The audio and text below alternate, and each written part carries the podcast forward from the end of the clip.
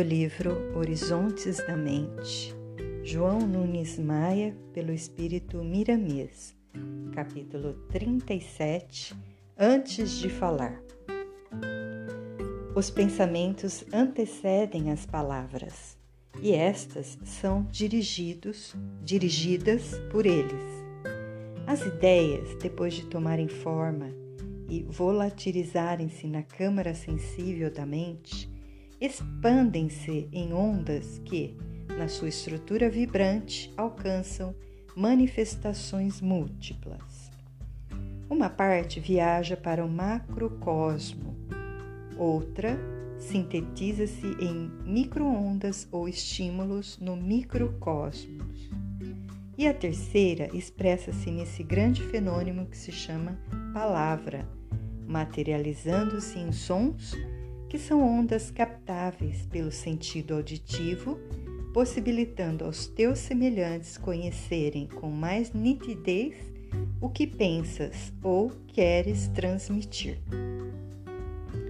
Na escrita, fecha-se a válvula que preside o verbo, economizando-se energia, mas os pensamentos fluem igualmente ao ouvido interno, porque quem escreve ouve a si mesmo no silêncio da acústica mental, pois pensar é falar em outra dimensão. Isso se faz pela ação da vontade. No entanto, caros companheiros, antes que possas falar a alguém, a razão cristianizada te convoca para um asseio mental cujo trabalho pertence a ti mesmo não percas a oportunidade de reformar tua mente no que concerne ao que pensas. Se porventura alguém durante o dia indispôs-se contigo e ainda alimentas ódio, é bom não transmitires esse estado negativo ao teu companheiro, pela fala, pela vibração, porque receberás em primeiro lugar esse magnetismo em decadência.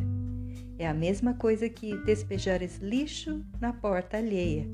Ao levares a carga indesejada, serás o primeiro a sentir o mau odor. Antes de falares com quem quer que seja, afrouxa os nervos, apela para a força divina que te responderá pela consciência. Dirige o bom humor a todas as direções. Faze-te alegre e movimenta teus lábios como se eles estivessem derramando amor sobre quem te ouve. E, se tens a mente disciplinada e podes fazer várias coisas à mesma hora, idealiza uma chuva de fluidos espirituais superiores caindo sobre teus interlocutores, desejando-lhes aquela paz provinda do coração é quase isso que nós outros do mundo espiritual fazemos quando estamos te auxiliando. E para tal, exercitamos muito em todas as atividades da ciência oculta que nos possam capacitar no sentido de aliviar os teus problemas, as tuas dores, dando-te estímulos para as lutas de cada dia. Na exposição de tuas ideias, faze-o com clareza de modo a facilitar aos teus ouvintes, não esquecendo que o Verbo poderá ser o canal de algo mais que não seja o som. Deixa acompanharem a tua fala os pensamentos de otimismo, de alegria e coragem.